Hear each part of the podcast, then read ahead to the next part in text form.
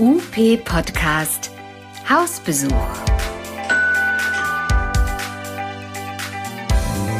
Was macht ihr so? Und was machen eigentlich die anderen? In dieser Reihe geht es ums Kennenlernen, ums Impulse geben und ums über den Tellerrand schauen. Was kennzeichnet eure Praxis? Was ist euer besonderer Schwerpunkt, eure Motivation und euer Antrieb? Wir sind Carola und Olaf. Und wir freuen uns, euch besuchen zu dürfen. Moin oder auch Moin Moin würden die Hamburger sagen, aber wir sind ja in Kiel und wir treffen heute zumindest eine Norddeutsche, von daher geht Moin auch noch durch. Wir treffen heute eine Physiotherapeutin aus Hannover. Und äh, die hat mal eben eine eigene Praxis eröffnet, nur um diese dann 14 Tage später schon wieder für zwei Wochen gechillt zu verlassen. Das könnte aber durchaus äh, die Praxis auch vorangebracht haben. Warum? Das klären wir hier hoffentlich gleich im Gespräch. Wir sprechen heute mit Annika Jasko. Schön, dass wir miteinander reden. Moin. Halli, hallo auch von mir. Ein wunderschön, wunderschönes Moin. ja, ähm, du hast, glaube ich, unseren Podcast schon mal gehört und weißt so ein bisschen, worum es geht. Wir möchten so ein bisschen hinter die Kulissen gucken und ähm, auch, auch mal versuchen festzustellen, was dich so auszeichnen, warum wir gerade dich äh, ausgewählt haben für diesen Hausbesuch. Wir machen das so, wir werfen drei Begriffe in den Raum, ohne irgendwie eine größere Erklärung dazu, die wir, auf die wir gestoßen sind, als wir uns so vorher so ein bisschen mit dir beschäftigt haben. Und ähm, du haust dann einfach mal raus, was dir so in den Sinn dazu kommt. Bist du einverstanden und bereit? Ja. Ich bin bereit. Wunderbar. Sehr gut. Bereit äh, startet mit B und für dich haben wir tatsächlich auch den Buchstaben B ausgesucht. Also, wir starten gleich mal mit dem ersten B, ein dickes B. Berlin. Ja, eine Stadt, wo Geschichte geschrieben wird und auch dort wurde die Geschichte von Special Olympics Deutschland geschrieben. ja, genau. Hat für dich eine ganz besondere Bedeutung. Erzähl mal. Ja, also da hast du definitiv recht. Es hat eine sehr besondere Bedeutung für mich. Ich war dort Physiotherapeutin der deutschen Delegation bei den Special Olympic World Games und ja, ich zehre auch heute noch von dem Spirit, der dort äh, war. Viele Menschen mit geistiger und körperlicher Behinderung waren dort aus mehr als 215 Ländern, die dort die Wettkämpfe gemacht haben gegeneinander, miteinander. Und das Motto war dort zusammen umschlagbar. Das wurde mehr als gelebt und das hat mich inspiziert. Magst du ganz kurz unseren Hörerinnen und Hörern einmal den Unterschied zwischen Special Olympics und Paralympics, die ja, ich sage jetzt mal so, die deutlich größere mediale Aufmerksamkeit haben, das mal darstellen, wo da der Unterschied ist? Ja, sehr gerne. Also Special Olympics ist für Menschen mit geistiger und körperlicher Behinderung. Dort darf man auch ein IQ von maximal 75 haben. Und bei Paralympics, das hat, ähm, wie du selber schon sagst, eine größere mediale Aufmerksamkeit mittlerweile schon. Und dort sind in dicken Anführungszeichen nur Menschen mit körperlicher Behinderung. Genau. Und das ist ja auch eher sehr eng an die Olympiade geknüpft, zum einen was den Zeitraum angeht, aber auch den Austragungsort. Wie bist denn du überhaupt dazu gekommen, das zu machen? Wir sind ja an dich gekommen, sozusagen, weil wir mitbekommen haben, dass du da sehr aktiv das Ganze in den sozialen Medien auch begleitet hast. Da gehen wir später nochmal genauer drauf ein. Aber die Vorgeschichte davon, das wäre natürlich auch mal spannend zu wissen. Ja, es waren im Prinzip sehr spannende Zufälle. ich habe meinen Sportphysio gemacht und lange war es so, dass ich irgendwie gar nicht genau wusste, wo für mich die Heise hingeht, weil ich grundsätzlich jede Art von Sport super spannend finde. Und dann gab es bei Hannover 96 äh, im Vereinssportzentrum gab es eine Ausschreibung als Übungsleiterin und durch Zufall war es so, dass äh, beim Schwimmen die Zeiten genau mit meinen damaligen Arbeitszeiten passten. Und dann hatten sie gefragt, ob ich nicht Bock hätte, das zu machen. Ich so, ja, kann ich mir auf jeden Fall mal angucken. Und dann war ich das erste Mal da und es hat gut gepasst. Und dort waren einige gute Schwimmer, einige Kinder, die gerade schwimmen lernen wollten und paar Menschen, die dort noch zwischen waren, zwischen gut und gerade frisch gelernt. Und das hat mir so viel Spaß gemacht. Die haben mich so gut aufgenommen. Ja, und dann habe ich Miriam Pras kennengelernt, eine sehr gute Schwimmerin, die jetzt auch bei Special Olympics war. Und die hat mich dann auf, äh, die haben gefragt, ob ich dann mit ihr auf die Wettkämpfe mitkomme, mit ein paar anderen Schwimmern noch.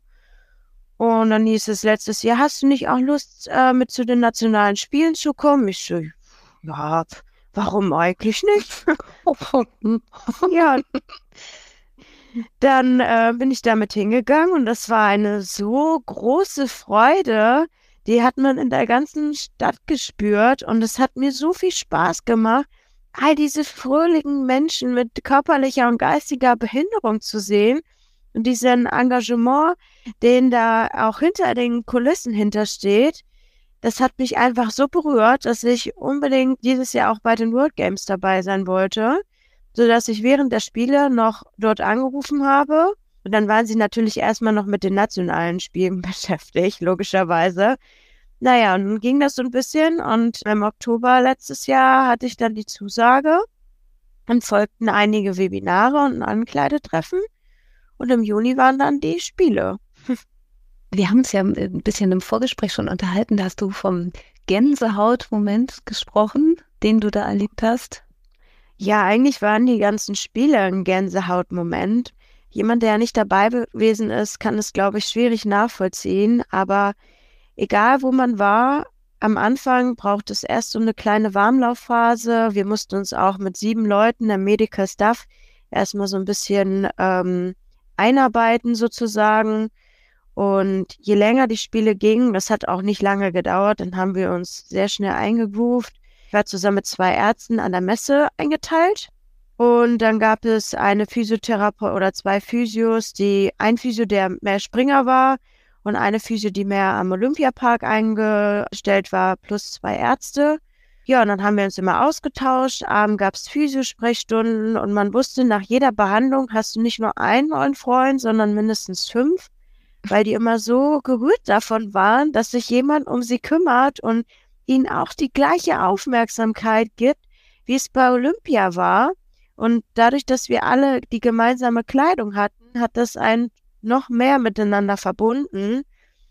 Und egal ob Physio, Arzt, Delegationsleitung, Betreuer, Trainer. Wir waren alle ein Team. Das war einfach so schön. Wir haben uns in den Arm genommen, wir haben uns gegenseitig unterstützt.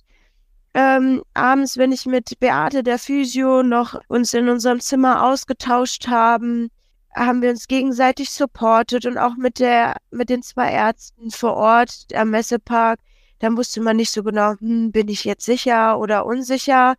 Dann haben wir uns einfach gegenseitig unterstützt und es gab eine Athletin, die hat unglaublich geweint in dem Hotel und meinte, oh, Annika, ich bin so traurig. Ich habe jetzt immer nur den vierten Platz gemacht und ich möchte unbedingt eine Medaille und mir tut mein Knie so weh und alles und oh, Mensch, wirklich, es war herzzerreißend, die ist für jeden dort eingesprungen und hatte irgendwie acht Wettkämpfe am Tag. Und dann, ähm, ja, am Ende bin ich dann noch ins Spielfeld gerannt, um sie zu tapen und nochmal ihr Knie zu behandeln. Und dann hatte sie ihren Wettkampf und ihre Goldmedaille gewonnen. Ich weiß gar nicht, wie oft die mich umarmt hat und Danke gesagt hat. Und auch, ich saß in einem Hotel, nichts ahnen. Auf einmal kommt jemand und knutscht mir auf die Wange, weil sie so froh ist, mich zu sehen und dankbar ist, dass ich sie unterstütze und sie jetzt ihren Wettkampf machen kann. Und das ist einfach so unbezahlbar. Auch dieser Einlauf in die Eröffnungsfeier. Alle waren gleich, egal wer teilgenommen hat. Wir haben uns gegenseitig angefeuert. Dann kam noch Olaf Scholz und Dirk Nowitzki zum Meet and Greet. Und wir haben dort gesungen, Germany, Germany. Und sind in dieses Stadion eingelaufen. Die haben einen alle abgefeiert. Haben einen mit Handschlag begrüßt und oh, noch ein Autogramm und hier und da. Die kannten mich gar nicht. Das war einfach, das war Wahnsinn. Dieses Touchige, ne, das, das muss man auch mögen, muss man auch aushalten. Ja, das muss man auf jeden Fall aushalten. auch. In einem Moment ist jemand super fröhlich und feiert sich über seine Goldmedaille. Und dann kommt jemand anders und ist super traurig. Und man muss halt super schnell diese Emotionen umzwitschen. Und da muss man auf jeden Fall für gemacht sein. Und auch das man so viel Emotion und Nähe und so zulassen kann. Da musste ich mich auch erst ein bisschen dran gewöhnen, aber da kommt man super schnell rein, wenn man sieht, wie dankbar jeder einzelne von denen ist. Also wirklich, auch Trainer und so. Also damit hast du auf jeden Fall diesen Punkt Gänsehautmoment mehr als nachvollziehbar äh, gerade wirklich rübergebracht. Das war echt toll. Ich, jetzt bin ich der so ein bisschen der Spielverderber, der jetzt mal wieder ganz kurz zurück in die Nüchternheit des Physiolebens kommt. Denn der Unterschied zwischen den nationalen Wettkämpfen und den internationalen war, wenn ich das richtig nachvollzogen habe, du bist als äh, in, während der nationalen Wettkämpfe warst du angestellte Therapeutin und jetzt bei den World Games äh, warst du selbstständig seit zwei Wochen vorher. Wie hast du das tatsächlich auch deiner Partnerin, mit der du die, die Praxis hast, äh, wie, wie konntest du das umsetzen? Wie konntest du das für dich rechtfertigen, dass du gesagt hast, komm hier, ich starte jetzt hier die Selbstständigkeit, bin zwei Wochen später schon wieder raus für 14 Tage. Äh, wie, was war das in, in dir für, für einen Kampf und, und wie hast du das hingekriegt? Das würde mich echt mal interessieren. Ja, es war auf jeden Fall ein Kampf, aber ich habe das Glück, dass meine Geschäftspartnerin auch meine beste Freundin ist, die ich schon sehr, sehr lange kenne.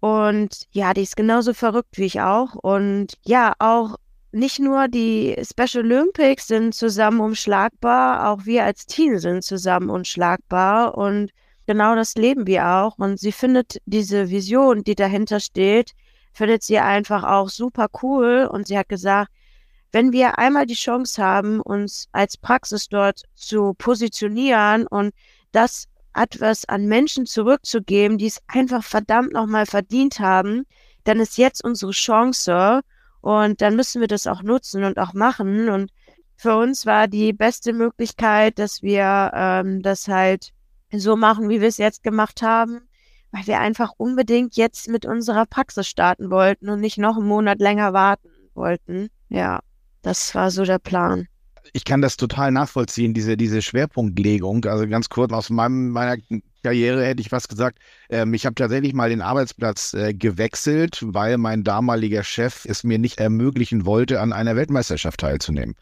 Und da habe ich gesagt, das ist mir aber so viel wert, diese Teilnahme mit diesen Leistungssportlern, dass ich gesagt habe, okay, das tut mir leid, wenn du mir das nicht ermöglicht, dann kündige ich. Und ich kann diese, diese Zerrissenheit total verstehen und die Entscheidung pro Sport und, und pro Mannschaft und diesem, diesem Teamgedanken absolut. Also finde ich, wie gesagt, absolut brillant, muss ich ganz ehrlich sagen. Und wie ich vorhin schon gesagt habe, ihr habt das ganze Jahr auch sehr intensiv via Social Media begleitet, was du da gemacht hast in Berlin. Und ich könnte mir vorstellen, dass das einen positiven Effekt gehabt haben kann auf äh, eure Praxis, nämlich in Bezug auf euren Bekanntheitsgrad an der Stelle, oder? Hast du da was schon gemerkt? Hashtag brandneu. Wir sind ja, zweit stimmt, unser B. zweites B. Brandneu. Was für eine Überleitung. äh, ja, also es hat auf jeden Fall geholfen.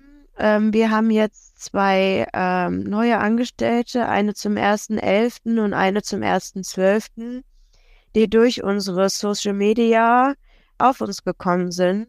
Und wir haben viele Leute, die uns immer wieder darauf ansprechen. Und naja, ich trage fleißig auch immer meine Delegationskleidung noch.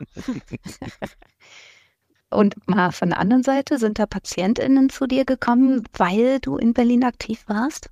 Nicht so viele, aber ein paar sind schon tatsächlich gekommen und da viele Sachen hängen auch bei mir in der Praxis aus und die sprechen einen auch immer wieder drauf an und die bewegt es auch und ja, die schreiben dann dadurch auch eine Bewertung und all solche Sachen. Also das macht schon eine gewisse Dynamik in der Praxis schon aus. Hat sich so euer therapeutischer Schwerpunkt auch so ein bisschen in die Richtung entwickelt oder, oder, oder lag der schon in, da, in, in dem Bereich? Ähm, oder ist es so, dass ihr sowas dann übernehmt, weil zum Beispiel die, äh, die Social Media Kampagne so erfolgreich war, weil ihr, dass ihr so viel Rückmeldung bekommen habt, dass ihr sagt, ah klasse, wenn da jetzt so viel Nachfrage kommt in die Richtung, könnten wir uns da noch ein bisschen mehr spezialisieren oder hinorientieren? Also wir waren vorher schon spezialisiert auf Neuro- und Gynäkologie und das ist auch eigentlich ein Grund, warum wir uns unter anderem auch mit selbstständig gemacht haben, weil äh, wir gemerkt haben, wenn du für eine Sache brennst, kannst du das besser ausleben, wenn du selbstständig bist. Da würde mich jetzt nochmal interessieren, wie ihr das schafft, das äh, Private und Berufliche, dass ihr dann ja beide teilt. gut auch miteinander zu trennen, nicht nur miteinander zu verbinden. Also es kann ja auch durchaus mal zu Spannungen führen, wenn man sich auch privat so nahe steht und dann aber beruflich auch miteinander agieren muss. Habt ihr da irgendwelche also ja, Sicherheitsschlaufen? Nö, eigentlich nicht. Also Pia ist schon seit äh, vielen Jahren eine sehr emotionale Stütze auch für mich und ich weiß nicht, wir sind so gut befreundet und sind so ein gut eingespieltes System, ähm, Team, dass wir keine Schlaufen dafür brauchen. Irgendwie funktioniert es einfach, dass wir dann auch sagen können, okay, jetzt ist mal Wochenende, jetzt kann auch mal das ist das eine, ist das berufliche, was wir, wofür wir auch brennen, aber jetzt können wir auch mal über Privates quatschen. Ist jetzt nicht so, dass wir eine klare Regelung geschafft haben. Am Wochenende reden wir privat und unter der Woche beruflich. So ist es jetzt auch nicht, aber wir haben uns immer was zu sagen, ob privat oder beruflich. Uns gehen auf jeden Fall nie die Themen aus. Das klingt toll und fast, fast zu schön, um wahr zu sein. Wir sehen, wir, wir, wir haben jetzt in dieser Frage, oder als wir vorher uns über dieses Thema unterhalten haben, haben wir tatsächlich dann gesehen, so, oh, und, und birgt ja gewisse Risiken, aber birgt das auch Chancen? Was für Vorteile hat das, wenn ihr, wenn ihr euch so gut kennt und so gut seit Jahren wahrscheinlich aufeinander eingespielt seid, gerade auch für den Praxisalltag? Es Vorteil ist auf jeden Fall, ähm, dass ich weiß und auch Pia von mir weiß, dass wir uns immer aufeinander verlassen können. Wir können uns vertrauen blind. Und wir wissen, jetzt ist zum Beispiel Pia ähm, gestern, also eine Woche mal im Urlaub gewesen und ihren wohlverdienten Urlaub gehabt. Dann weiß man, okay, jetzt kann ich halt auch mal entspannt äh, mehr, weniger in den Urlaub fahren und sagen, okay, jetzt macht halt eben Annika das und oder auch im Beispiel mit dem Wettkampf, dann kann die eine mal Marketing machen für die Praxis und in Anführungszeichen ruhigen Gewissen von der Praxis wegbleiben und die andere unterstützt das. Pia und ich haben einfach schon viele Dinge durchlebt, wo auch unsere Freundschaft sehr gewachsen ist und ähm, was auch manchmal Situationen waren, wo man sagt, okay, krass, also äh, das ist etwas, was mir zeigt, dass äh, das kann nur funktionieren. Wenn man das weiß, dann weiß man auch, dass man sich in der Selbstständigkeit aufeinander verlassen kann. Und das ist eine wichtige Grundlage, finde ich, um gemeinsam ein so großes Unternehmen auch aufzubauen. Also toi toi toi dafür, dass ja. das wirklich genauso aufgeht. Das klingt aber so, so optimistisch und, und, und schon fast durchdacht, auch wenn es sehr emotional ist, dass sich da wenig, wenig, äh, dass ich eigentlich alles an, an Bedenken, was wir vorher hatten, glaube ich, kann man wegschieben, oder? Ja, das ähm, ist sehr, sehr offen und sehr intensiv offensichtlich alles. Und das finde ich ganz schön beeindruckend.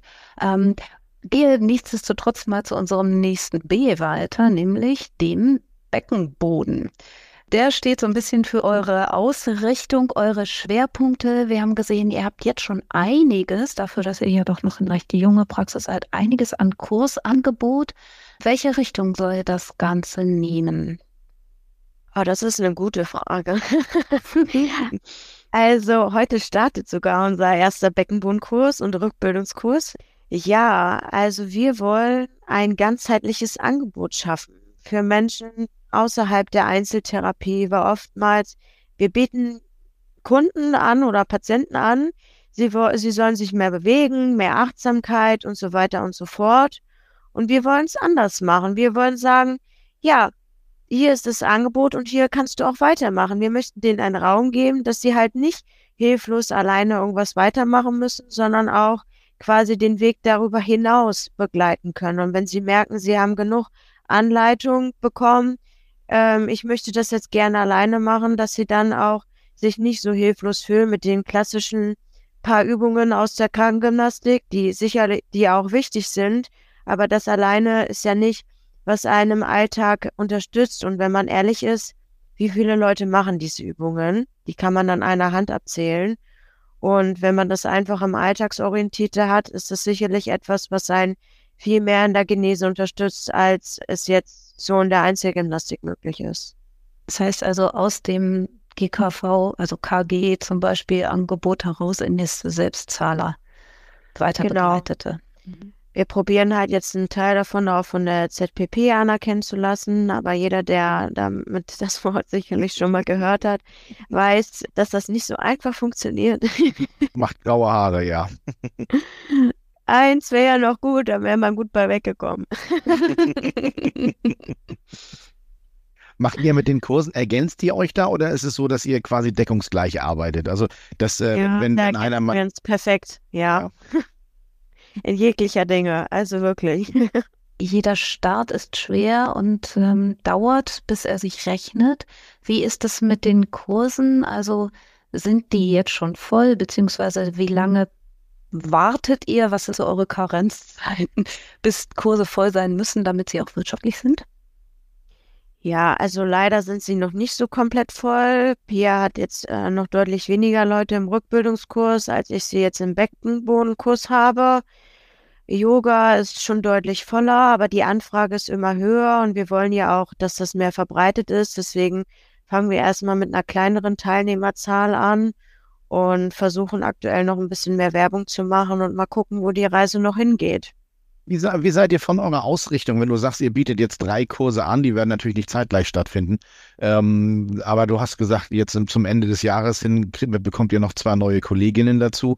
Ähm, wie weit, wie groß denkt ihr? Also sprich, was habt ihr so für, für Kapazitäten, wie weit kann das gehen? Habt ihr euch da Gedanken gemacht oder sagt ihr auch nö? Also ähm, das haben wir ja auch schon, wir hatten schon mal eine Kollegin hier äh, beim Hausbesuch, die sagte auch, dann ist mir eine Praxis passiert sozusagen. Ähm, und dann wurde sie noch größer und noch größer. Den Podcast habe ich gehört. also solche Fragen stellt mir eigentlich nur mein kluger Freund. Weil der da ein bisschen nüchtern an sowas dran geht.